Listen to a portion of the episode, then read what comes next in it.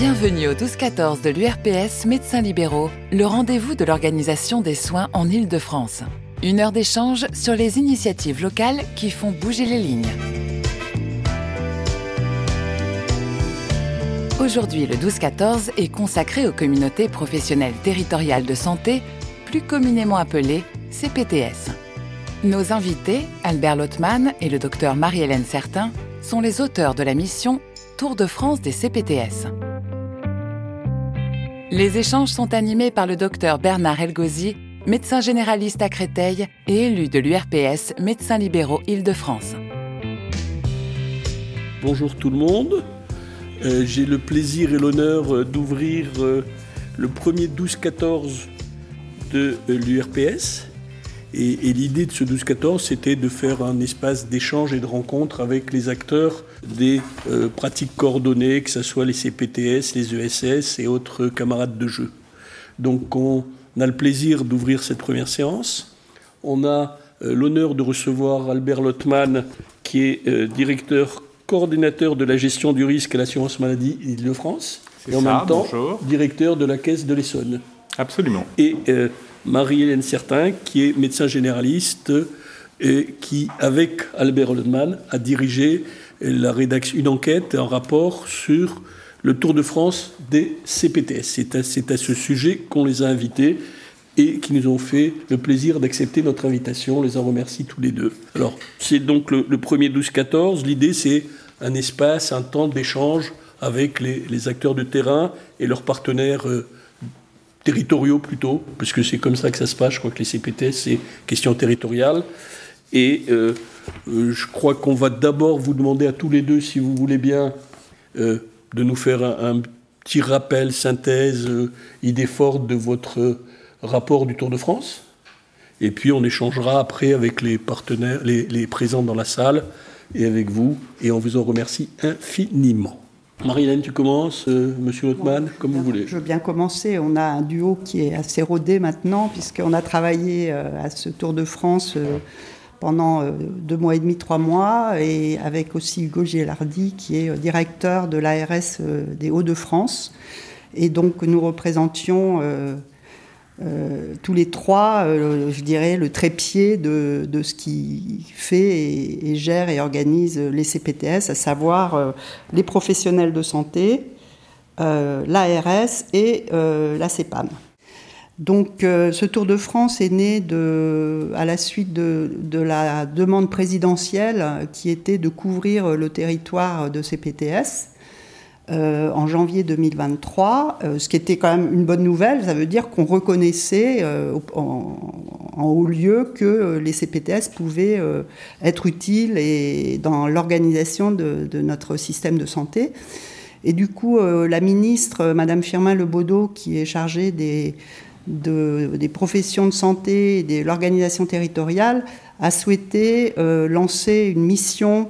Alors, d'état des lieux, on va dire plutôt, pour dire, euh, bon, les CPTS, euh, c'est jeune, hein, puisque ça a que 6 ans, hein, euh, ça a été créé dans la loi en 2016, donc c'est jeune, et a souhaité donc faire un état des lieux de où on en était sur, sur, le territoire, et qu'est-ce qui, quels étaient notamment les freins et les leviers au développement des CPTS. Euh, et de faire des, des, propositions, recommandations pour euh, en favoriser euh, le déploiement, alors à court terme ou à moyen terme en tout cas.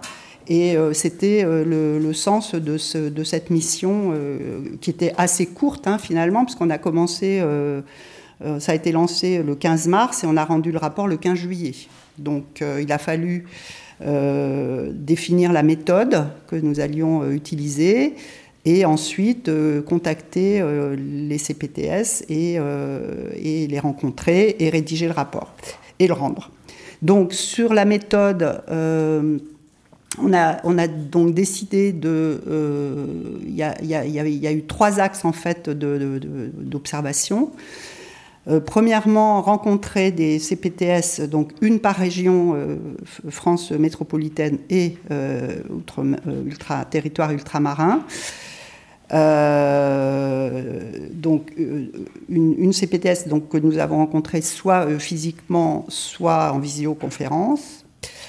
Euh, deuxième élément, on a lancé une enquête euh, auprès de, des CPTS et pour lequel on a eu 250 euh, ou 280 réponses. De, une enquête à la fois qualitative et quantitative sur, bah, avec un certain nombre de questions qui exploraient leur, leur ressenti. Et enfin, nous avons eu des entretiens avec des personnalités qualifiées euh, à peu près une vingtaine, euh, qui sont des personnalités du monde de la santé euh, ou pas, mais, qui sont en tout cas observateurs du champ, justement pour avoir aussi une vision un, peu un peu méta et un peu prospective. Voilà, donc ça c'est la méthode qu'on a utilisée et qu'on a déployée et qui est donc décrite dans le rapport de, mission, donc qui est disponible maintenant sur le site du ministère et euh, voilà, donc je ne sais pas, Albert. Euh, Alors après, sur, les grands constats, euh, nous, ce qui nous a frappé, c'est d'abord la grande convergence de tout ce qu'on a entendu de la part des professionnels sur le terrain, soit dans les questionnaires, 272 hein, réponses pour être précis, soit sur place. voilà, finalement, tout le monde a un peu dit la même chose, notamment sur les freins et les leviers. Donc un, grand consensus aujourd'hui, Deuxième constat général, euh, on n'a pas trouvé dans les porteurs de CPTS qu'on a rencontrés, euh, qui n'est qu'une partie, de, mais bon, très convergente, on n'a pas trouvé de découragement, euh, de lassitude ou d'inquiétude sur, sur l'engagement des professionnels. On a trouvé des gens, alors c'est ceux qui portent les projets, on est d'accord, mais qui eux sont deux ans, trois ans, parfois un peu plus de trois ans après le démarrage, encore dans l'enthousiasme, tout en nous disant c'est extrêmement chronophage, c'est très lourd, c'est peut-être même plus lourd que ce qu'on avait imaginé au début. Euh, et euh, il y a un effet tunnel, c'est-à-dire que euh, le début est laborieux parce qu'il faut apprendre à se connaître, parce qu'il y a toute une phase un peu administrative qui est probablement trop longue, ou en tout cas qui est parfois compliqué parce qu'il faut apprendre à travailler avec les institutionnels et on ne parle pas forcément le même langage et on n'a pas les mêmes priorités. Donc il y a un investissement, il y a beaucoup de temps à passer et même la première année après la signature de la CI, il y a quand même beaucoup de réunions et on sait bien qu'il euh, n'y a rien qui est plus horripilant aujourd'hui pour des professionnels de santé que d'aller dans des réunions. Et donc il y a une attente et une impatience très forte pour que des choses concrètes en sortent. Mais malgré ça, les gens nous disent, nous on y croit, euh, ça produit déjà des choses. On a parfois du mal à les convaincre, euh, les confrères ou les consoeurs ou les autres professionnels sur le territoire, mais euh, on n'a pas vu de découragement. Ça, c'est le, le deuxième constat. Et puis ensuite, toujours avant de rentrer dans les freins et les leviers, dans les, constats généraux, on a une unanimité sur, en termes de conditions d'exercice et de ce que produisent les CPTS, même quand elles sont encore un peu en gestation et qu'elles n'ont pas euh, complètement euh, concrétisé euh, la capacité à dérouler des choses opérationnelles sur le terrain, il y a un effet de lutte contre l'isolement et la solitude qui est très fort, et peut-être plus d'ailleurs chez d'autres professionnels de santé que chez les médecins. Moi j'ai été, j'avoue, un peu étonné de voir que les médecins sont finalement ceux qui sont, euh, par leur formation et leur euh, manière de travailler, euh, naturellement dans des réseaux assez forts, etc., et donc pas les plus exposés à l'isolement, mais on a vu des orthophonistes, des kinés, des infirmiers, etc., qui nous ont dit à quel point la situation de tension, notamment sur la démographie, etc., leur posait des problèmes, que refuser des patients était très compliqué, et, qui se sentaient très isolés sur les, problématiques de leur territoire. Donc ça, c'est un, unanimement euh, la capacité à se retrouver, à mettre de la convivialité, à travailler ensemble, à chercher des solutions ensemble, c'est quelque chose qui que tout le monde nous a dit, c'est très positif, y compris des gens qui nous disaient, moi j'y croyais pas, j'étais pas convaincu, je me disais qu'est-ce que c'est que ce machin, encore une couche de suradministration euh, qui vient se rajouter à tout le reste, c'est pas de ça dont on a besoin, et qui disent finalement, eh ben, euh, quand même, le fait qu'on soit entre professionnels, qu'on partage des constats et qu'on essaye d'avoir des projets ensemble, ça produit quelque chose. Et je m'arrête sur l'introduction, là, sur les, généralités. Après, si vous voulez, on ira avec Marie-Hélène dans les freins et les leviers. Euh, l'autre point, c'est qu'on a vu beaucoup de professionnels euh, dans une logique territoriale et populationnelle euh, parler de santé publique, de prévention, euh, parler euh, d'attractivité de leur territoire pour que des stagiaires, des internes, des, jeunes infirmiers ou pharmaciens viennent. Et que, voilà, moi je trouve que, je vais le dire de façon peut-être un peu, un peu caricaturale, mais c'est aussi pour faire réagir la salle, etc. Je trouve que ce que ça produit n'est pas à minimiser, que OK, il faut du temps, que peut-être il faut un peu plus de temps que ce que les pouvoirs publics avaient en tête au début, y compris l'assurance maladie, euh, mais, euh, mais quand même, on est sur un changement culturel que moi je l'ai senti à travers les échanges de ce Tour de France assez fondamental, et que c'est pas de la cosmétique ou de la com, c'est bien une autre manière de travailler. Et là où on est passé, on a eu des témoignages du fait que les professionnels en monopro ou en pluripro ne se connaissent finalement pas tant que ça. Ils se connaissent de vue, ils ont déjà échangé, etc. Mais qu'entre se connaître de façon informelle ou échanger quelques infos sur tel ou tel patient et organiser un travail structuré, pluripro, etc., c'est complètement différent. Et qu'on apprend à se faire confiance et que ça ouvre des perspectives dans la, manière de prendre en charge en équipe euh, les, professionnels. Et je, je m'arrête là-dessus. J'étais pour illustrer ce que je dis. J'ai vu beaucoup d'équipes de porteurs de projets de CPTS qui au départ venaient de MSP parce qu'ils avaient cette culture, on va dire, du pluripro au départ, et qu'aujourd'hui, quand les CPTS fonctionnent, parce qu'il faut quand même que vous ayez compris à travers ce que je dis qu'il y a quand même beaucoup d'hétérogénéité sur le terrain, il faut le dire et le redire, on a vu des niveaux de maturité qui sont liés à l'ancienneté, mais pas que, hein, qui sont liés aussi au fait que la dynamique euh, prend plus ou moins, que l'histoire du territoire est plus ou moins favorable, etc. Mais Là où ça produit quelque chose, on voit que la CPTS devient un incubateur pour de nouvelles MSP dans des endroits où il n'y en avait pas. En disant, bah, tiens, le fait de travailler avec des gens qui sont dans des MSP à côté, ça nous donne envie de dire, et si dans notre village, dans notre arrondissement, dans notre, euh, etc., canton, on crée une MSP. Et donc, quand je dis que le changement culturel est fort, c'est que on, voit que la manière de travailler ensemble me paraît changer et que je pense que c'est une réforme de fond.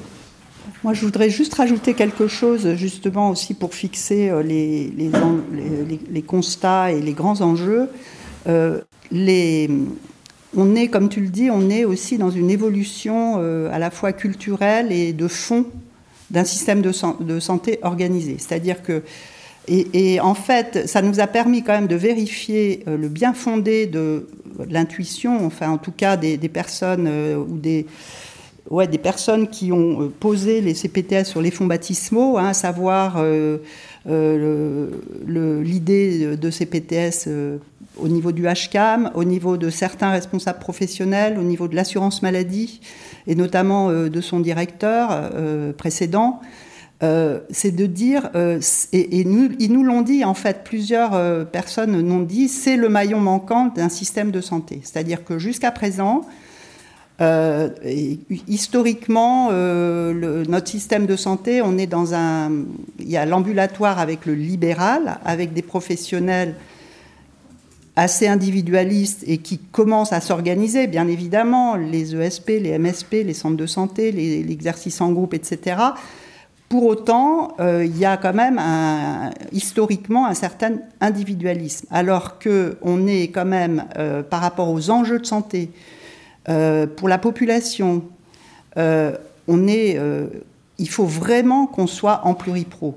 Et il faut vraiment sortir de l'isolement parce que c'est pas possible qu'aujourd'hui, pour les pathologies, les personnes âgées, les maladies chroniques, les cancers, la santé mentale, forcément, on est en pluriprofessionnel, en plurisectoriel, et donc il faut construire les conditions de ce travail à plusieurs y compris en ambulatoire. Avec, et donc l'intérêt des CPTS, c'est que ça permet de regrouper des professionnels sur un territoire bassin de vie, quel que soit leur mode d'exercice.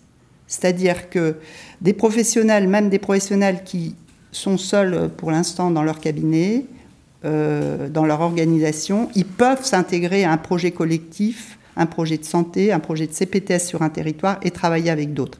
Et ça, c'est vraiment important, c'est fondamental. Et d'ailleurs, je ne sais pas si les professionnels ont tous compris l'intérêt des CPTS, mais en tout cas, euh, les décideurs, euh, les institutions, les élus des communes, ils ont les, directeurs ou, les, personnes à l'hôpital, ils ont très bien compris que c'était très important d'avoir pour eux un interlocuteur personnalité morale qui, pouvait euh, alors parler au nom d'eux ou en tout cas euh, être un interlocuteur pour, euh, construire des, projets sur les territoires. Et ça, je pense que c'est vraiment très très important. Euh, et effectivement, euh, comme le dit Albert, euh, on n'est pas sur un coup politique, on n'est pas à court terme, on est sur quelque chose qui est une, évolution culturelle et du coup avec une dynamique humaine. Et ça, il faut du temps, un petit peu de temps. On ne peut pas avoir les résultats comme ça en claquant dans les doigts. Donc ça, il faut bien savoir ça. Et enfin, moi, je trouve qu'on on a les, CPTS qu'on a été voir, euh, on, avait euh, fait remonter euh, un certain nombre de, CPTS par nos réseaux, c'est pas ARS et Fédération des CPTS. on a pris des petites, des grandes, des tailles 1 à 4, en ville, à la campagne, des débutants, des plus organisés ou plus matures et tout, et que finalement, euh, on voit bien la diversité, euh, mais quand même les mêmes choses sont revenues. Euh, mais effectivement, il y a des leviers, il y a des, freins ou des facteurs irritants, on va en reparler, à, corriger ou à, être vigilant. Et il y a des leviers sur lesquels s'appuyer pour que ça réussisse. Voilà. Allez, je vous propose de dire trois mots sur les freins et ensuite je laisserai Marie-Hélène nous parler des leviers et on aura fait le tour. Sur les irritants, ou les, sujets de vigilance. Je ne vais pas tout citer ce qui est dans le rapport parce qu'on n'a pas le temps là, mais deux, trois éléments qui sont beaucoup revenus. D'abord, euh, la peur de la multiplication des objectifs, que, que, les, que les indicateurs, que les, que les projets, que les demandes des pouvoirs publics viennent s'empiler les uns sur les autres et qu'on finisse sur une espèce d'entonnoir de politique publique. Ça, c'est le plus, c'est une peur qui existe sur le terrain. On nous a dit on a besoin de stabilité, tant sur l'outil juridique, les moyens, etc., euh, mais euh, voilà, de pluriannualité, de progressivité dans la manière dont, euh, notamment l'assurance maladie, évalue la capacité d'atteindre tel ou tel objectif. Mais on a besoin aussi qu'on ne nous rajoute pas des missions. Et on nous a beaucoup parlé de la dernière mission crise sanitaire qui était vécu, je pense, du point de vue des pouvoirs publics comme étant un truc positif, euh, je le dis sans naïveté, parce que en disant, bah, ils l'ont fait avec le Covid sur les centres de vaccination, on a vu une grosse mobilisation des premières CPTS qui s'étaient créées pour vacciner. Et donc, on s'est dit, bah, c'est une forme de reconnaissance. Et ça n'a pas du tout été vécu comme ça sur le terrain. Ça a été beaucoup vécu sur encore un truc en plus qu'on nous demande. Et nous, pendant ce temps-là, enfin, on peut pas tout faire, etc sans compter que euh, voilà, il faut être conscient que chaque maire organise sa réunion dans son coin, enfin que les sollicitations se multiplient de tous côtés, qu'à un moment donné, il y a un risque un peu de dispersion. Donc, quelles sont nos priorités et de la stabilité? Ça, c'est le premier point, d'autant qu'il y a quand même, je, je, vise personne, mais il y a quand même sur le terrain, euh, les, beaucoup de présidents de CPTS nous ont dit, il faut parfois qu'on se justifie un peu de ne pas être le cheval de Troie d'une forme d'étatisation de, des libéraux, parce que c'est pas ça qu'on veut. Et ça tombe bien parce que je crois que c'est ce que personne ne veut, mais encore faut-il le dire et que ce soit clair, la CPTS est un instrument à la main des professionnels, et du coup, euh, on, nous a dit, et c'est le deuxième frein euh, un peu lourd, il faut qu'on laisse de la place pour des projets qui viennent du terrain et que ce soit pas que du descendant, mais nous, on veut, y compris dans les financements de la CPTS, etc., qu'on puisse porter des projets qui nous tiennent à cœur. Euh, et on voit bien qu'il y a des attentes de pouvoir faire de la recherche, euh, qui, est, aussi un élément qui peut attirer des professionnels et pour y trouver un intérêt. voilà. on voit bien qu'il y a beaucoup de professionnels qui se disent concrètement, qu'est-ce que ça m'apporte, ce truc? D'où l'importance de sortir des choses concrètes, mais aussi de laisser de la place à des projets qui sont un peu fédérateurs. Euh, et puis, le, dernier frein que je citerai, euh, encore une fois, je ne suis pas exhaustif, mais il y a un sujet sur lequel aujourd'hui il y a des progrès à faire, pour dire les, sans, en étant un peu direct, c'est le lien avec l'hôpital. Euh, c'est pas ce qui marche le mieux.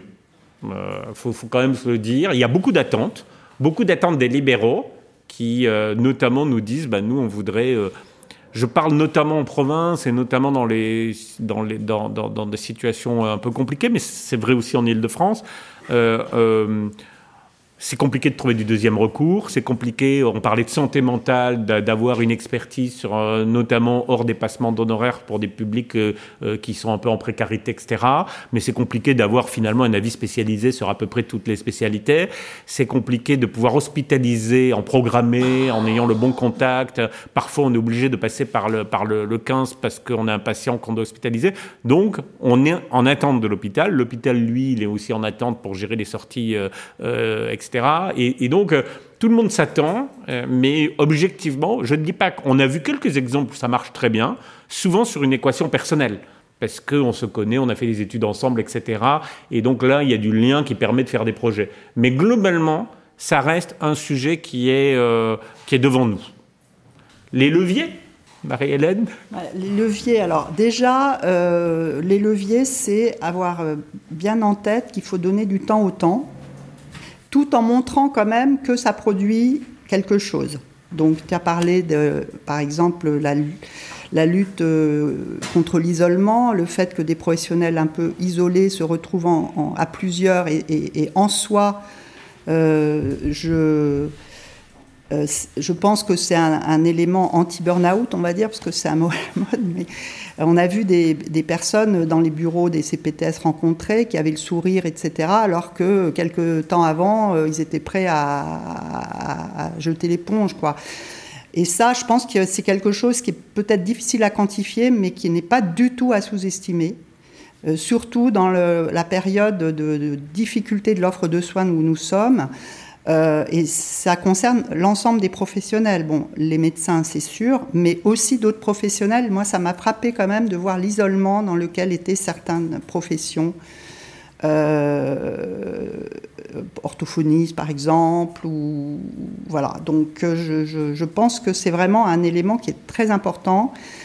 Euh, il faut, comme autre levier, donc il faut le, simplifier la vie des CPTS. C'est-à-dire qu'il ne faut pas non plus qu'on euh, ait l'impression que c'est toujours plus d'administratif, euh, des choses en plus, des trucs euh, très difficiles à comprendre ou très lourds. Donc il faut qu'on simplifie vraiment leur vie.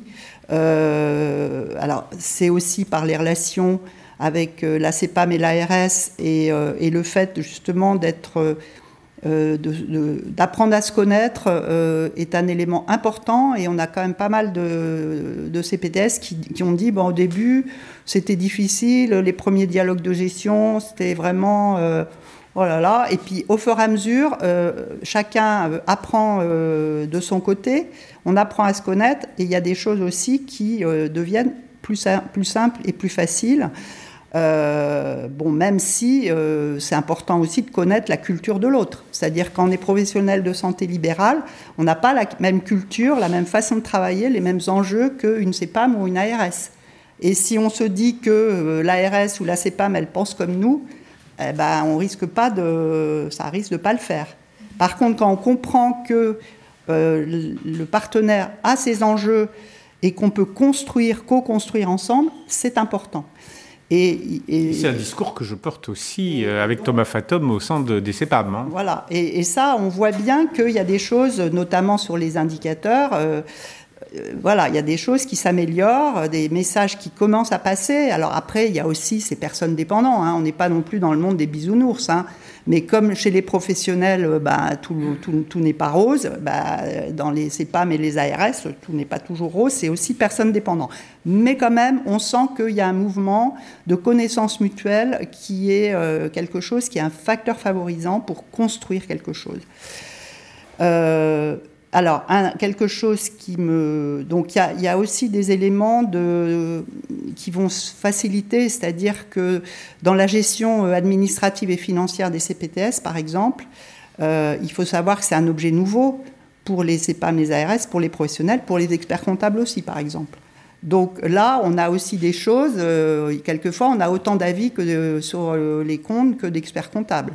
Donc là, on sent qu'il y a des directives à donner, enfin des directives, euh, des recommandations ou en tout cas une harmonisation dans la gestion administrative et financière qui, est quelque chose qui, peut simplifier la vie et surtout harmoniser sur l'ensemble des, CPTS. Donc ça, c'est des, petites choses, euh, enfin des petites choses. C'est des, éléments très concrets qui peuvent nous changer la vie au quotidien en tant que CPTS, en tant que dirigeant de CPTS.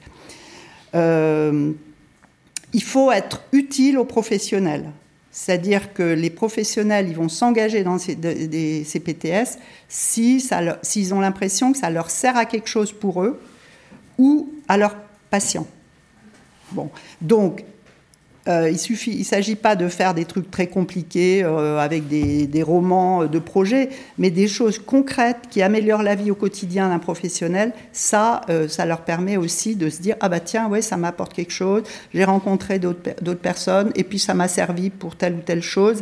Et eh ben oui je vais y aller quand même. voilà. Et puis alors l'élément euh, majeur euh, aussi pour euh, de levier pour les CPTS, c'est que les CPTS donc sont des regroupements de professionnels de santé dont le cœur de métier est de soigner quand même. Et, et, du coup, il faut que les professionnels de santé, en tant que membres de l'association, membres des bureaux CA de l'association, s'engagent, mais qu'on puisse s'appuyer sur des équipes support. C'est-à-dire qu'il faut qu'on ait euh, à côté de nous des coordonnateurs, coordonnatrices euh, ou directeurs ou euh, chargés de mission, mais en tout cas une équipe technique avec laquelle travailler, sur lequel s'appuyer pour que nous, on puisse plutôt se consacrer comme professionnels sur le projet, sur le lien avec nos collègues, sur le fond du sujet et ne pas avoir trop de tâches, je dirais, qui ne sont pas notre cœur de métier. Euh, par contre, c'est très important d'avoir un équilibre euh, entre les professionnels de santé membres de l'association et cette équipe support. Euh, parce que si l'un prend le, dessus sur l'autre, ça ne va pas le faire non plus. C'est-à-dire que les professionnels de santé vont se, lasser parce qu'ils vont être trop pris par des, tâches, et, si les professionnels de santé ne sont pas suffisamment présents, eh ben, la CPTS risque de partir euh, avec des, enfin des, enfin, ce qu'on a pu voir euh, dans d'autres structures où on, ça perd son sens parce que ben, il, faut quand même, euh, il faut cet équilibre entre le technique et le politique, on va dire.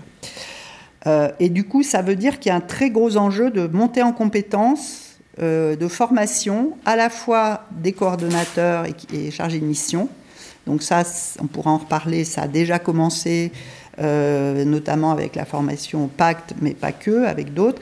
Et puis, donc, il y a un, enjeu très important de monter en compétence des dirigeants de CPTS. Donc, quand je dis dirigeants, c'est euh, euh, les membres des bureaux des conseils d'administration, puisque aujourd'hui, les CPTS, beaucoup sont Bon, il y, a, eu beaucoup de porteurs euh, qui étaient des professionnels qui avaient eu d'autres, qui avaient fait d'autres choses avant, qui avaient quand même euh, une petite, euh, enfin une compétence en fait dans, un domaine d'organisation professionnelle.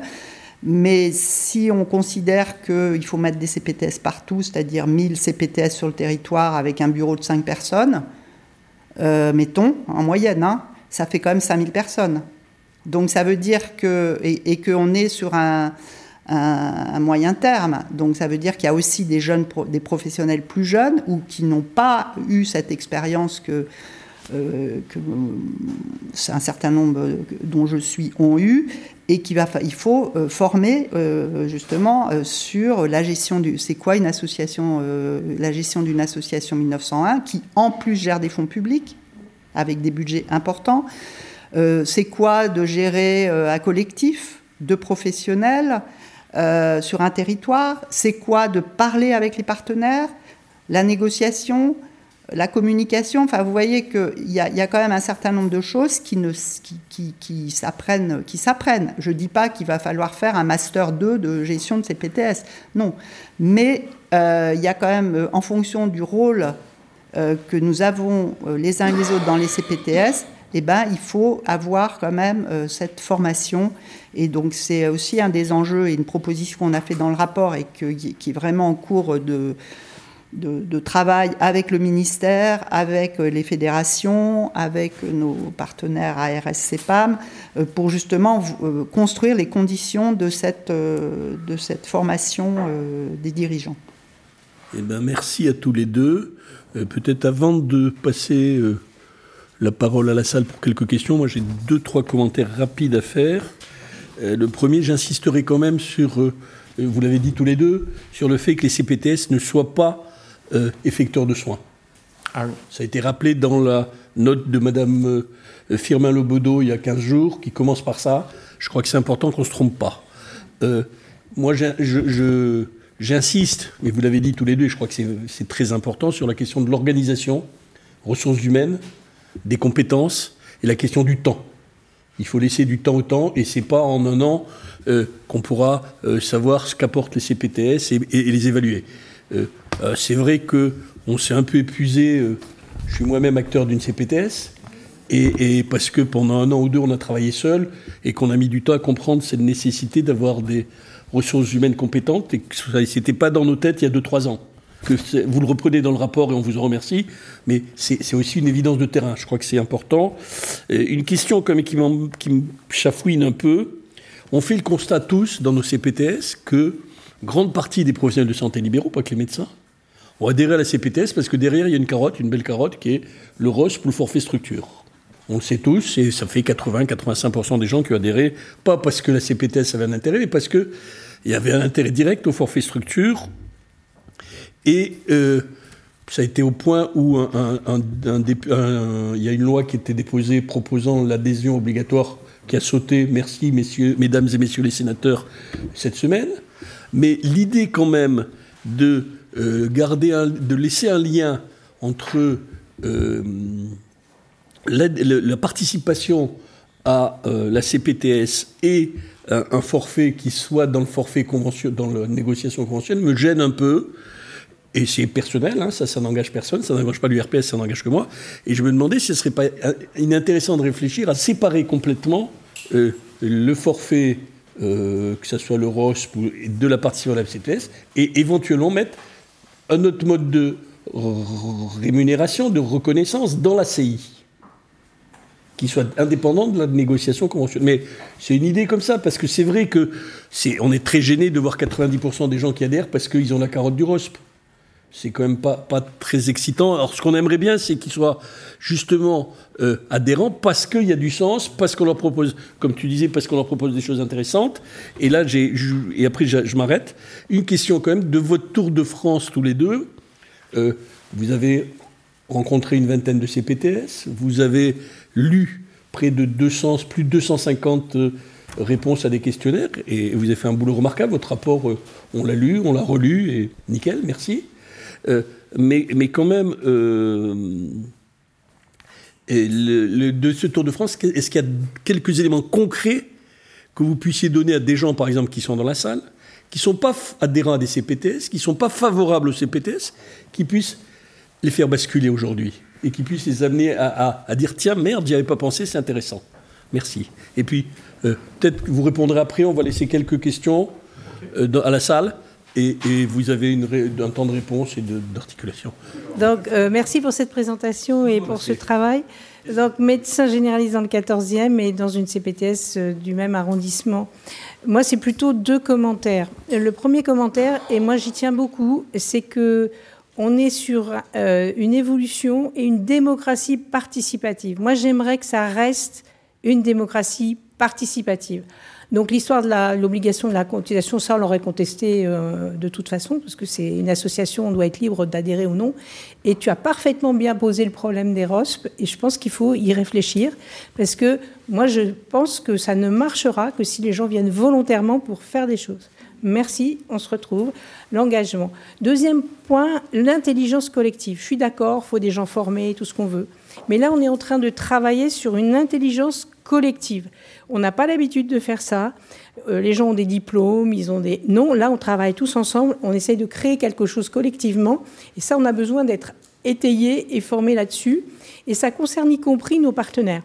Moi, je regrette beaucoup les, euh, les premiers dialogues de gestion parce que dans les premiers dialogues de gestion, on avait le temps de bien discuter avec nos partenaires, avec l'assurance maladie, qui a fait un énorme travail euh, d'acculturation dans ce domaine. Maintenant, il y a trop de CPTS. Franchement, on était très déçus la dernière fois. C'est tout juste s'ils ont dit euh, tout, est bien, tout est parfait et on passe à autre chose. Donc je pense qu'il va falloir que vous remettiez des ressources humaines pour qu'il y ait un vrai dialogue, parce que ça nous apprend beaucoup, ça nous permet de défendre nos points de vue. Moi, personnellement, les indicateurs, je m'en occupe pas, mais il y en a qui s'en occupent pour moi dans ma CPTS. Je pense que l'indicateur, c'est important, mais c'est surtout l'esprit de ce qu'on fait. Et troisième remarque sur l'Île-de-France. L'Île-de-France, on est bourré d'hôpitaux à tous les étages. Et je pense que quand ça marche, on arrive quand même, et d'ailleurs je vais parler de l'insuffisance cardiaque, quand il y a une impulsion nationale sur l'insuffisance cardiaque, nous on a pu réunir tous les, centres hospitaliers du sud de Paris autour de la prise en charge de l'insuffisance cardiaque. Ils sont venus à la CPTS et je pense qu'ils n'auraient jamais été se réunir entre publics, euh, participants au service public ou privé s'il n'y avait pas eu cette impulsion de dire nous on vous aime bien mais on ne veut pas avoir à choisir entre Pierre-Paul Jacques, comment est-ce qu'on prend en charge l'insuffisance cardiaque dans le sud de Paris? Et on a fait pareil pour la gériatrie, plutôt avec un projet IPEP 51 en plus. C'est-à-dire que quand on a des expérimentations, on réunit les filières gériatriques autour de nous et on essaye de travailler ensemble. Et je vous assure que ça change tout parce qu'on est quand même écrasé par les hôpitaux euh, en Ile-de-France. C'est extrêmement compliqué. Ils sont parfaits, ils nous apportent beaucoup, mais c'est vrai qu'on a énormément de mal à coopérer avec eux. Et quand on se met autour d'une table à deux ou trois CPTS sur un territoire, c'est extrêmement intéressant, c'est passionnant, et eux-mêmes découvrent qu'ils peuvent travailler ensemble. Donc c'était les trois remarques que je voulais euh, euh, ajouter notamment pour encourager les gens à continuer et en sachant que nous, on a signé en 2020, donc on a quasiment euh, euh, bientôt 4 ans euh, d'existence plus le Covid. Donc il ne faut pas se décourager quand ça prend du temps. C'est difficile, ça prend du temps, mais pour l'amour du ciel, restons sur des démocraties participatives et pas sur des injonctions ou des gens qui prennent en charge une CPTS et qui décident tout pour tout le monde. Merci Marie-Laure. Jean-Paul, essayez d'être bref dans vos interventions de façon à permettre à nos deux invités de répondre. Je vais être très bref, Bernard. Jean-Paul Amand, donc je suis médecin généraliste, je suis dans un cabinet de groupe depuis maintenant 73. Euh, euh, cinq, médecins généralistes. J'avais fondé en 2004 euh, le réseau de soins de maintien à domicile de personnes âgées. C'était à l'époque un bassin de vie, Marie-Hélène. Maintenant, ça s'appelle territoire de santé. on voit que les choses ont changé. Ça marche toujours. Hein. ouais, ouais. Et, donc, on avait, euh, on avait monté ce réseau de maintien à domicile qui s'appuyait sur les 80 médecins volontaires de la maison médicale de garde. Euh, on faisait du, maintien à domicile de personnes âgées euh, et il y avait une infirmière coordinatrice qui nous réglait tous les problèmes. Ce qu'on, pour maintenir les gens à domicile, on lui donnait un coup de fil de 5 minutes et en, en 5 minutes, nous, on réglait le problème qu'on pouvait régler avant en, une demi-journée, à savoir avoir une infirmière, avoir des lits d'hôpitaux, euh, avoir des kinés qui passent, du portage de repas, etc. On n'a pas été reconduit parce qu'il n'y avait pas assez d'évaluation. Euh, on faisait des réunions sur la prise en charge de la douleur de la personne âgée où des auxiliaires de vie venaient avec les infirmiers, avec les kinés, avec les pharmaciens et les gériatres du secteur. Euh, on, a été, on avait même le projet de monter avec le cuistot de, la ville euh, une éducation pour les diabétiques pour comment, comment faire manger les, les, diabétiques pour pas cher. on n'a pas été reconduit. Donc quand les CPTS sont arrivés, j'ai dit j'ai déjà donné. J'ai déjà donné. Vous avez levé, euh, sans surprise, Albert Lotman a, levé les freins, a souligné les freins, à savoir euh, chronophage, euh, perte de temps, etc., administration. Et, sincèrement, moi, je milite pour euh, des équipes de soins primaires qui évitent les hospitalisations et qui les raccourcissent. Des équipes de soins primaires qui s'appuient sur les infirmiers libéraux, sur les kinés libéraux, sur les pharmaciens de proximité. Euh, L'hôpital, euh, il faudrait avoir un coordinateur qui, justement, si on avait un infirmier référent, un, comme un médecin traitant, un kiné référent et un pharmacien traitant, on raccourcirait les hospitalisations et on, les éviterait dans bien des cas.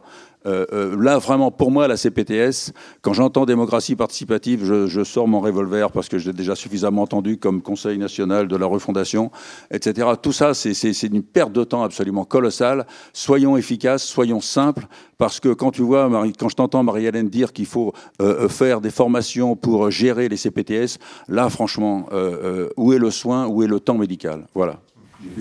Alors, je pense que là il y, a une petite euh, confusion effectivement entre les niveaux. C'est-à-dire que ce que tu fais, ce que tu as fait, tu as euh, une équipe de soins primaires travaillant sur le territoire pour faire au mieux les soins avec les acteurs. La CPTS n'est pas effecteur. La CPTS est là pour organiser tout cela sur un territoire, quels que soient les modes d'exercice, avec les ESP, euh, c'est-à-dire les professionnels qui travaillent ensemble au quotidien de façon plus ou moins formalisée, avec les maisons de santé, les centres de santé, etc. Et dans la relation aussi avec les partenaires de l'hôpital, le médico-social aussi. Donc c'est de l'organisation.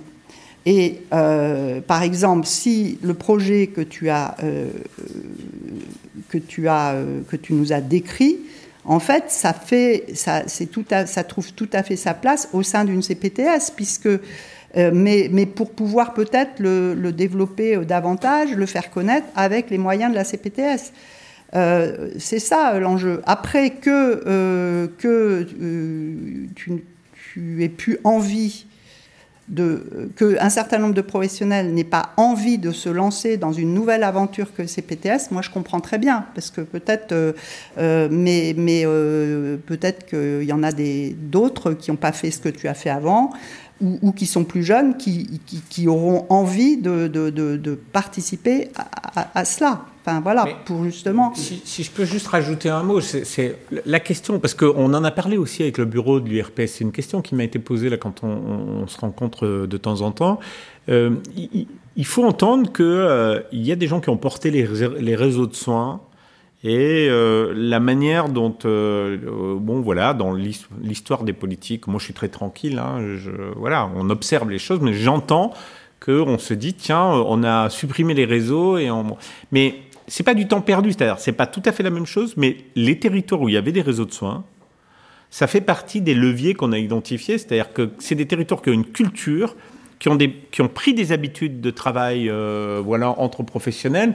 Et on voit bien que c'est des territoires qui souvent étaient très dynamiques pour créer des CPTS, parce que la CPTS, elle capitalise sur l'existant, et y compris ce qui a été fait dans les réseaux. Donc, c'est pas tout à fait la même chose, mais en même temps, le travail qui a été fait au, titre des réseaux de soins, pour moi, il, il, il y a une partie qui peut être aujourd'hui euh, euh, alimentée et enrichir la, CPTS. Après, euh, voilà, honnêtement, pour, l'ensemble des autres questions, et notamment ce que vous avez dit, moi je me retrouve complètement là-dedans. C'est-à-dire, on a fait donc 24 propositions qui sont directement issues de ce qu'on vous a dit sur les freins et les leviers. Alors on n'a pas parlé de tout. On a fait des propositions qui touchent aussi le, simplifier la communication de données de santé à la CPTS pour lui permettre de travailler. Ça, on l'avait pas évoqué, mais on a fait des propositions sur la démocratie et veiller à ce qu'il y ait un vrai fonctionnement démocratique, y compris quand on attribue les financements, parce que de temps en temps, on peut avoir un peu de captation par une bande de copains qui a un peu pris le pouvoir, etc. Tout ça, on, on le voit aussi, donc il faut qu'on soit vigilant, mais ça reste très minoritaire sur le territoire. Et donc, nous, ce qu'on a dit, c'est justement, ne prenons pas tel ou tel exemple il y a des choses qui marchent mieux que d'autres, mais globalement, il y a une vraie dynamique. Et il y a une vraie dynamique euh, d'échange euh, sans hiérarchie entre les professionnels, euh, justement, pour essayer de trouver des solutions. Et je pense que vraiment, moi je redis hein, quelque chose, hein, c'est dans une période très dure pour les professionnels de santé, et vous nous, vous nous le dites tous, et quels que soient les métiers, en ville comme à l'hôpital, dans une période très dure, vous savez, il y, a, euh, ça, ça va parler à Jean-Paul Lemont. Il y, a, un médecin qui avait à peu près de sa génération, à peu près, qui est président d'une CPTS qu'on a rencontré dans notre Tour de France, qui a dit Moi, tous les courriers que la CEPAM m'envoyait depuis le début de ma carrière, c'était toujours quand il y avait un truc qui n'allait pas pour me faire un reproche, pour me dire qu'il y a un problème, etc. Et là, pour la première fois, euh, on me donne de l'argent, on s'assoit autour d'une table et on est l'ARS, la CEPAM et les quelques professionnels pour dire, avec un budget qui est quand même un peu conséquent, hein, comment on peut porter des projets et, les faire réussir ensemble et en quoi la CEPAM et l'ARS peuvent vous aider à, atteindre des objectifs de vos projets. Ça change quand même beaucoup euh, la, manière de faire.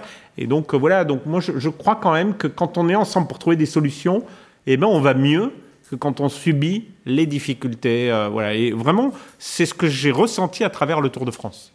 Docteur Sebag. Bonjour, docteur Sebag, médecin généraliste. Alors, moi, j'ai les projets, justement, euh, qu'on porte des projets, il faut du financement avec.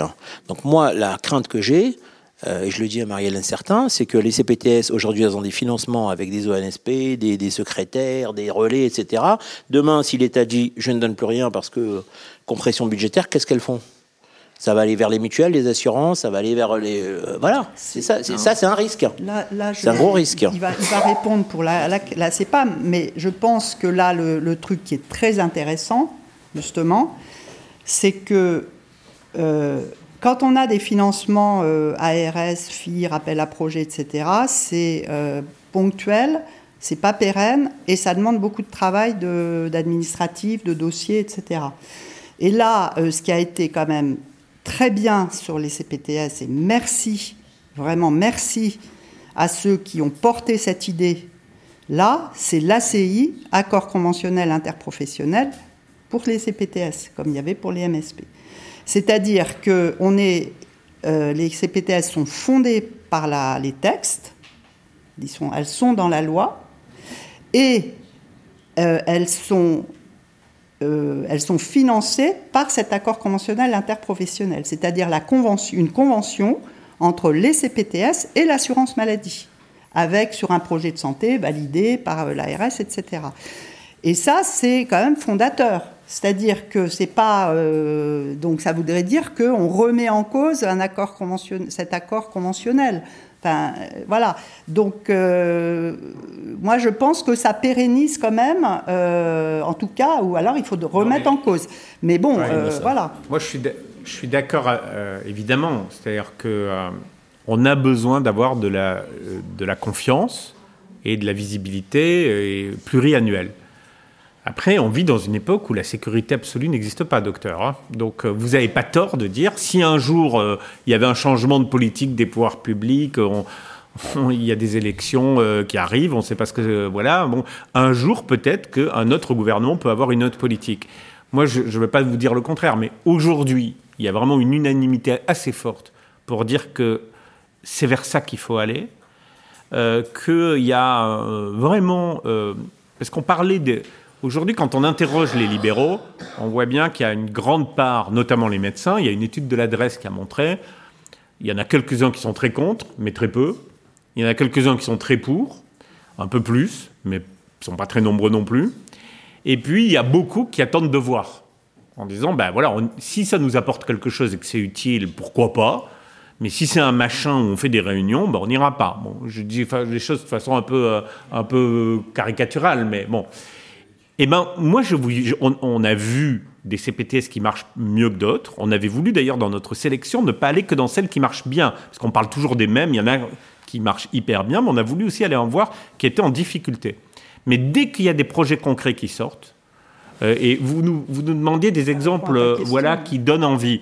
On a essayé de mettre dans notre rapport, il y a tout un chapitre avec des vrais projets euh, qui fonctionnent, qu'on a vus un peu dans notre Tour de France mais des choses toutes bêtes, comme un partenariat euh, pour faire de la, de la euh, visite à domicile intermédiée par une infirmière avec une téléconsultation, euh, où, voilà, bah, ça, c'est des projets qui se mettent en place dans un certain nombre de. Voilà, ou des. Justement, monsieur Lottmann, excusez-moi, je vous coupe, donc c'est Dr Briol, président du RPS. Dans les ACI, le maître mot, c'est surtout on ne finance rien du soin. Il n'y a pas de financement du soin. Vous parlez d'une infirmière qui ah ferait des préventions ou je ne sais pas quoi. Vous n'auriez pas, on ne peut pas générer un salaire d'infirmière. On, oui, oui, non, on ne peut pas générer un pour, salaire. Pour, pour eh ben, rémunérer du soin, ça et eh ben, Du coup, ça, c'est une erreur. Hmm. Ça, c'est une erreur. C'est de l'argent de l'ONDAM qui ne va pas. Et nous, dans notre rapport, justement, on a dit qu'il ne faut surtout pas confondre les deux. Oui, vas-y. Très bel enchaînement. Je me lève quand tout le monde me voit. Je suis Christophe Maghetti. Je suis président de l'URPS Infirmière Île-de-France. Monsieur Lotman, on s'est vu il n'y a pas très longtemps. Moi, ma question qui va pouvoir être naïve et peut-être un peu euh, béotienne, c'est que, bon, en tant que président du RPS, parfois on a du mal à concevoir, et d'autres présidents du RPS le pensent, entre, on a un peu peur que soit bien précisé, une fois que euh, la masse critique des CPTS aura lieu, donc les, les etc., quel sera le, le, rôle, la place des URPS par rapport aux CPTS Parce qu'actuellement, nous sommes l'organe de représentativité de toute une région, et quelque part, euh, j'ai rien contre les CPTS, au contraire, puisque je suis en train d'en créer une euh, dans ma localité de Montrouge, dans le 92. Donc euh, je participe, euh, j'ai un peu les... Ah oui, c'est ce que je fais, et je peux vous dire qu'effectivement c'est très chronophage, qu'on est très peu, et que ça demande déjà beaucoup de temps. Donc je voulais savoir simplement le positionnement euh, des CPTS par rapport aux URPS, parce que quelque part ça peut poser un peu, un peu problème, un peu question. C'est pas du tout la même logique. C'est-à-dire que y a, quand on dit il y a le maillon manquant en termes de re représentation ou parler organisation des professionnels. En fait, tu as jusqu'à présent, tu avais euh, des représentations alors par profession, alors syndicale, euh, enseignement, ordre, URPS par profession, même s'il y a de l'inter-URPS et sur une région. La CPTS, c'est pas du tout la même chose. La, la CPTS, c'est de dire il y a des professionnels en ambulatoire qui travaillent sur un territoire avec des modes d'exercice différents. On regroupe, enfin ces professionnels se regroupent dans une organisation qui s'appelle, qui est une association 1901 qui a été posée en tant que telle par les textes et qui s'appelle CPTS et qui se réunit autour d'un projet de santé sur un territoire bassin de vie. Et je, je tiens vraiment à bassin de vie. C'est-à-dire que c'est des professionnels qui ont des choses en commun pour une population qui a des choses en commun. Et c'est pour ça qu'on a des CPTS. Au début, on se disait, oh, il y a des très grandes CPTS, taille 4, c'est vraiment très grand. Et puis au contraire, il y a des toutes petites CPTS. Et en fait, on s'est aperçu, on, enfin, on a vérifié que euh, la taille, euh, qu'elle soit 1 ou 4, elle correspondait à une réalité, en fait, qui était euh, soit des professionnels qui avaient quelque chose en commun, euh, soit qui avaient aussi, et dont d'ailleurs un hôpital, un hôpital local, un GHT euh, ou un hôpital général euh, ou, un ou des cliniques, des établissements privés ou autres, et, et, que ça correspondait aussi à la circulation des patients sur le territoire. Et c'est pour ça que, par exemple, il y a des départements il y a des toutes petites CPTS dans des endroits euh, pas très euh, habités, enfin, ou avec un habitat dispersé. Et ben, elles, ont leur, euh, elles ont leur utilité. Parce que vous n'allez pas faire une taille, une CPTS. Enfin, il y a, dans les Yvelines, j'ai 1,6 million habitants. Il y, a des, il y a des départements qui n'ont même pas ce nombre d'habitants. Bon, je ne vais pas faire la même chose dans les Yvelines et, euh, et euh, sais pas en Eure-et-Loire ou, en Loire-et-Cher ou voilà parce que en Picardie. Parce que l'habitat n'est pas le même, les les habitudes des professionnels et des personnes ne sont pas les mêmes. Et du coup c'est pour ça que les tailles sont vraiment légitimes. Mais en fait. on aura toujours besoin d'une représentation politique régionale pour traiter sur les enjeux voilà, par, profession. C'est-à-dire, moi, je suis un grand partisan de promouvoir l'exercice pluripro, mais après, les infirmiers ont leur euh, sujet. Euh, il faut bien qu'il y ait une représentation politique quelque part des infirmiers pour discuter avec l'assurance maladie et l'ARS, comme les médecins ont besoin d'avoir leur représentation. Vous savez, en Ile-de-France, on va avoir plus de, plus de 100 CPTS, largement plus. Donc on ne peut, pas, on peut pas uniquement faire un dialogue avec les CPTS, on a besoin d'avoir un dialogue régional. Donc honnêtement, les choses sont tout à fait euh, complémentaires. Et inversement, l'hôpital ou la commune ne va pas euh, discuter avec l'URPS. L'hôpital ou la commune, ou les communes de la CPTS, elles vont discuter avec les personnes de la les professionnels de leur territoire. Voilà, parce que sinon, euh, quand on dit il faut être agile, il faut de l'intelligence collective, il faut être pragmatique, il faut être au plus près du terrain, eh ben les, ceux qui sont auprès du terrain, je suis désolé, aujourd'hui, c'est les enfin dans notre secteur, hein, c'est les professionnels de santé et c'est les communes. C'est même pas l'ARS, hein, c'est les communes qui sont euh, au contact des habitants en proximité. Et si alors la ministre dit maintenant, c'est le dernier, tout le monde, c'est la mode, c'est le dernier kilomètre qui compte. Ben oui, parce que vous pouvez faire tous les plans de santé, les projets, les machins. Euh, si euh, la personne, euh, avec sa problème, son problème, elle n'a pas de réponse de proximité, eh ben, ça ne va pas le faire. Et je peux vous dire que nous, infirmiers, on connaît bien le dernier kilomètre. Et vous êtes bien placé pour le savoir en tant qu'infirmier. Merci, merci à tous. J'ai pas eu ma petite réponse sur est-ce qu'un jour les ACI qui veulent financer des projets d'organisation, etc., est-ce que bah, l'objectif, c'est de découper la médecine en morceaux et de dire je vais faire un projet sur l'insuffisance cardiaque, je vais faire un projet sur l'insuffisance respiratoire, un projet sur la neurologie. Ça n'a pas de sens quand on voit un patient, c'est global. Mmh. Donc, est-ce que un jour, je sais pas, on pourrait dire ah, je veux faire de la prévention, mais la prévention, ça doit être sur tout. Ça ne doit pas être la prévention que du tabac mmh. et, et mettre de l'argent que là-dessus. Est-ce qu'on peut avoir l'idée qu'on puisse par cet intermédiaire-là, par cette organisation-là, pourquoi pas euh, financer des infirmières qui prendraient en charge cette prévention pas parce que les coordinateurs administratifs, c'est pas. Moi, je comprends le sujet, Madame la Présidente, et euh, on, C'est toujours l'ondame, hein. Oui, circuit non, fermé. Non, non, non, non. Euh, il y a une négociation conventionnelle qui s'ouvre. Vous représentez un certain nombre d'ici présents dans cette salle des organisations qui vont être à la table des négociations les modes de rémunération, euh, ça fait partie des sujets qui se discutent dans le cadre des négociations conventionnelles. Et euh, vous savez, on a, Madame parlait euh, tout à l'heure d'expérimentation, par exemple au titre de l'article 51, on a en Ile-de-France quelques expérimentations dites PEPS de financement par hors paiement à l'acte par des équipes de soins primaires. Voilà, donc il y a des choses qui existent sur la base du volontariat. Et, moi, je pense que c'est ce type-là de réflexion sur notre mode de rémunération qui demain peut peut-être permettre de financer exactement ce que vous venez de dire dans l'exemple, par exemple sur la prévention. En tout cas, si je reprends mon exemple de tout à l'heure et j'arrête là parce que le temps est compté, euh, sur l'infirmière qui va à domicile euh, pour prendre l'attention, pour préparer, pour, pour être en présence sur la téléconsultation et essayer d'optimiser le temps médical pour faire des consultations à domicile, parce qu'avec un public qui vieillit à domicile, on a bien besoin sur des patients qui ne peuvent pas se déplacer, de continuer à faire des visites, on optimise le temps médical, il y a un acte de la, de la nomenclature pour infirmier, c'est 15 euros euh, qui est payé à l'infirmier, alors c'est peut-être pas assez, hein, etc. Mais en tout cas, il y a un acte, et donc aujourd'hui, le soin se finance sur le risque. En revanche, tout ça ne se définit pas parce que chaque médecin peut pas faire ça avec n'importe quel infirmier. Il faut apprendre à travailler ensemble, il faut se connaître, il faut protocoliser un peu les choses, et c'est ça qui fait que ça va marcher. Et c'est ce travail-là qui est rémunéré par la CPTS. J'essaye d'illustrer concrètement pour ne pas parler en général. Oui, euh, dernière question. Oui, donc c'est une petite réflexion et une question aussi au bout du compte. On parlait de pour qu'est-ce qui nous amènerait à aller dans une CPTS, mais moi je voudrais quand même rappeler que souvenez-vous au moment du Covid, l'agilité on l'a eu, l'intelligence collective on l'a eu, tout ça on sait le faire. Mmh. Quoi. Je veux dire, c'est pas possible de dire qu'on sait pas travailler en intelligence collective en médecine libérale. On est en réseau, on est organisé mmh. et on l'a prouvé il y a quelques années avec les centres Covid et euh, voilà, donc ça, c'est déjà ce que c'était le premier point que je voulais dire.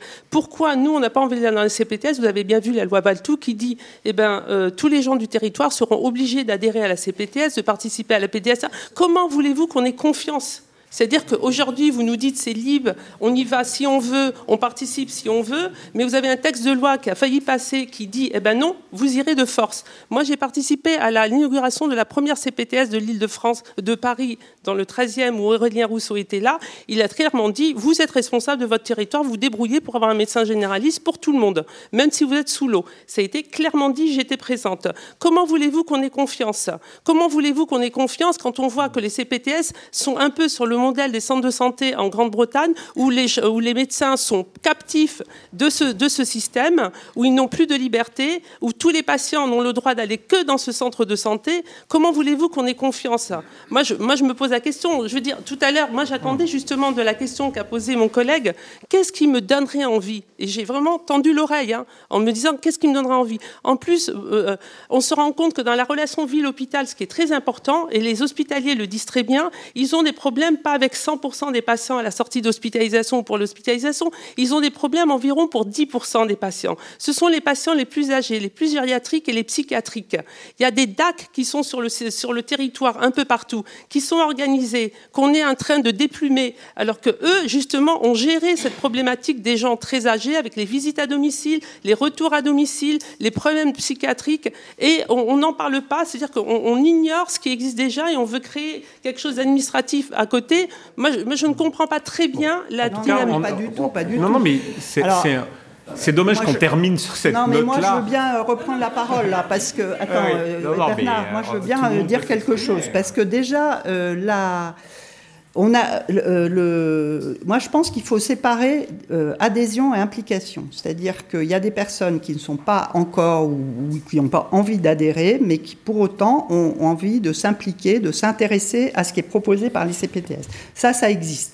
Deuxièmement, euh, on a dit à, toutes les organisations professionnelles, et nous les premiers dans le Tour de France, on a dit qu'aujourd'hui, dans l'état actuel de, enfin de, d'engouement pour les CPTS, c'était une connerie. Excusez-moi, j'explique le truc. Vraiment, je le dirais, euh, je l'ai dit au président de la, enfin, on peut le dire à tout le monde, y compris à Valtou. C'est une connerie de rendre obligatoire l'adhésion au CPTS. En plus, c'est pas légal, c'est pas possible. On est tous d'accord là-dessus. Non, non, non, il y en a un qui a voulu. Mais il, ça en a, il a voulu, ça a bloqué, c'est pas possible. Maintenant, bon, voilà. Euh, euh, voilà. Nous, on vous dit qu'on pense que effectivement, il faut que les gens qui vont dans les CPTS y aillent de façon volontaire. On l'a dit et on l'a écrit, on est etc. Tous et on, et on a dit aussi qu'il fallait que ce soit basé sur la confiance et que ça ne marcherait que si on construisait la confiance. Vous vous dites j'ai pas confiance, eh bien n'y allez pas. Ouais, mais juste deux secondes. J'ai entendu avec émotion Marie-Hélène dire que c'était conventionnel et que c'était euh, gravé dans le marbre. Euh, Marie-Hélène, tu as bien connu euh, ce qui a été conventionnel et qui a été effacé en une soirée. C'était le forfait médecin référent. Euh, donc on a pu savoir que, que la convention, malheureusement, les, les, les, accords. des organisations professionnelles qui disent de, et la, et la CPTS et malheureusement le financement de la CPTS n'est pas garanti par cet accord. Non mais d'accord, mais si c'est porté par un certain nombre de tutelles, si c'est porté par des représentants professionnels, ça a plus de chances d'être pérenne que quand euh, euh, il y a une partie de la profession qui ne veut pas le faire. Je prends le mot de la fin. Euh, d'abord, je vous remercie à tous les deux. Il y a un certain nombre, vous l'avez bien dit clairement, d'éléments favorables, et un certain nombre d'éléments défavorables, et un certain nombre de questions qui restent en suspens. On prend acte de tout ça. Je pense que votre synthèse du Tour de France amène beaucoup d'éléments intéressants, amène aussi des questions auxquelles on n'a pas de réponse. Moi, je reprends, je reste sur la question que j'ai posée, qui a été reprise euh, par Marie-Laure, le lien entre euh, la participation euh, volontaire active à la CPTS et le, forfait conventionnel. Est-ce qu'il n'y a pas moyen de réfléchir à, une autre façon de reconnaissance? Et, je reste sur, les, points importants que vous aviez soulignés tous les deux, c'est-à-dire le temps, la nécessité de s'organiser et l'impossibilité aujourd'hui, au point où on en est, d'avoir une évaluation euh, des CPTS. Oui, le moment du bilan n'est pas, venu. C'est pas possible. Donc, il ne faut pas rêver. Il ne faut pas attendre ce qu'on ne peut pas donner. Donc, on a et, l'objectif de cette, ce temps d'échange avec vous, c'était pas d'avoir des solutions à tout, mais c'était de poser les questions, euh, de problématiser, d'échanger ensemble. Et il y a quelqu'un qui l'a dit, je ne sais plus qui, mais je trouve que c'est très intéressant. C'est la culture partagée le fait qu'on soit ensemble dans cette salle, tous, et c'est aussi une avancée vers la culture. Vous parliez des réseaux de, soins qui, dans la loi, étaient des réseaux de santé, en fait, mais qui nous ont donné aussi cette avancée dans la culture partagée, et qu'aujourd'hui, eh ben, sur le terrain, on en cueille les fleurs, et qu'il y a encore beaucoup, beaucoup de travail ensemble pour continuer à avancer. Je vous remercie à tous les deux. Je vous remercie tous et toutes d'avoir participé à cette séance. Et je vous rappelle que ce n'est que la première séance des 12 ce qu'on appelle les 12-14. Merci Alexandre, notre directeur bien-aimé. C'est lui qui a eu l'idée du thème, du titre, et que la prochaine séance euh, aura lieu avec Marguerite Cazeneuve, directrice déléguée de l'assurance maladie, sur euh, les équipes de soins spécialisés. Voilà, mission, perspective et développement, et qu'il y en a une tous les deux mois. La prochaine, c'est donc le 13 décembre, et on vous invite tous à y participer. Merci à nos invités et au public pour ces échanges autour des CPTS. L'URPS Médecins Libéraux Île-de-France vous donne rendez-vous pour son prochain 12-14 qui aura pour thème Les équipes de soins spécialisées, missions et perspectives de développement.